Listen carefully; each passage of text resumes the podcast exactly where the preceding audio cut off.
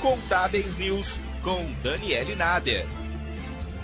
A partir do dia 1 de setembro, os contribuintes vão poder renegociar as dívidas com a Receita Federal com condições especiais de pagamento. A novidade foi publicada no dia 12 de agosto pela Portaria 208 de 2022 no Diário Oficial da União. Para saber como essa renegociação vai funcionar, convidamos para o Contábeis News de hoje o contador Danilo Campos, que é sócio da DWC Contábil. Seja bem-vindo, Danilo. Dani, Portal Contábeis, desde já agradeço o convite para poder participar desse diálogo, desse bate-papo sobre esse tema importante que acredito que irá ajudar muitas empresas. Danilo, afinal, o que é essa nova renegociação de débitos da Receita Federal? Essa modalidade de renegociação é uma facilitação no parcelamento de débitos das empresas e recebeu o nome de transação tributária. Esse mecanismo foi criado em 2020 para facilitar o parcelamento de dívidas das empresas afetadas pela pandemia. Essa modalidade era utilizada apenas pela procuradoria, que é aquele débito que se torna um processo e o governo o cobra por meios judiciais. A Lei 14.375 de 2022 regulamentou que a Receita Federal poderá também utilizar essa modalidade e assim renegociar dívidas com maiores descontos, prazos e até mesmo abatimentos. E quais tipos de contas podem ser negociadas nessa transação tributária? Toda dívida tributária, todos os débitos em aberto perante a Receita Federal poderão ser renegociados, impostos e contribuições. Danilo, a lei cita que em alguns casos vai ser possível ter até 70% de desconto nessas dívidas.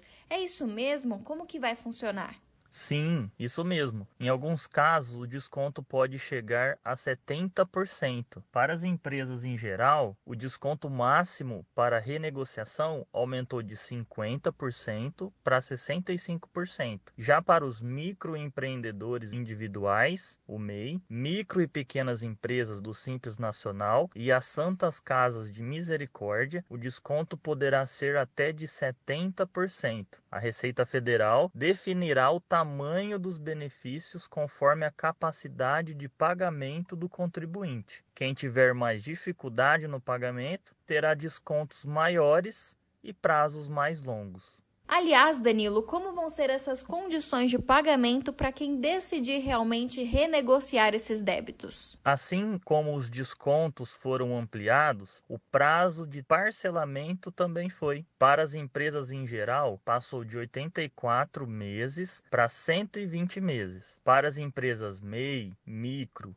e pequenas empresas do Simples Nacional e as Santas Casas de Misericórdia, o prazo poderá se estender por até 145 meses. Um detalhe importante: apenas o parcelamento das contribuições sociais continua em 60 meses, pois o prazo é determinado pela Constituição. E Danilo, para finalizar a pergunta que todo mundo quer saber, a partir de quando os contribuintes vão poder aderir a essa renegociação e como que os profissionais contábeis já podem se preparar? Por enquanto, somente os contribuintes que devem mais de 10 milhões ao fisco poderão apresentar a proposta individual a partir de 1 de setembro. Nas próximas semanas, a Receita deverá publicar um edital para transação tributária de dívidas de pequeno valor. Portanto, nós, contadores, consultores, advogados tributários, precisaremos aguardar as próximas semanas para que o Legislativo, a Receita Federal, possa nos apresentar o passo,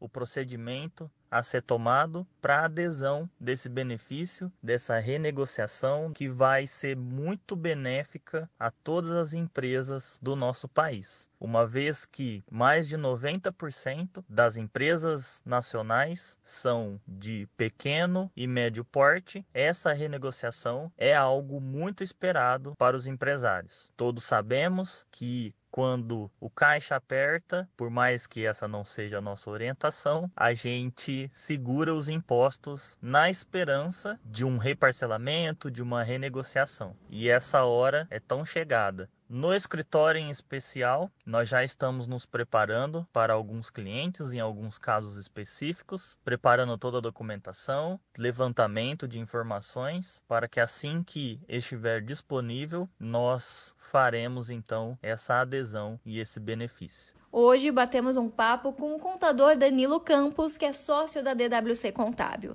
E você, profissional contábil, então já pode começar a preparar a documentação dos clientes para adiantar o processo de transação tributária. Não deixe para a última hora. Até mais! Acompanhe mais notícias em contábeis.com.br.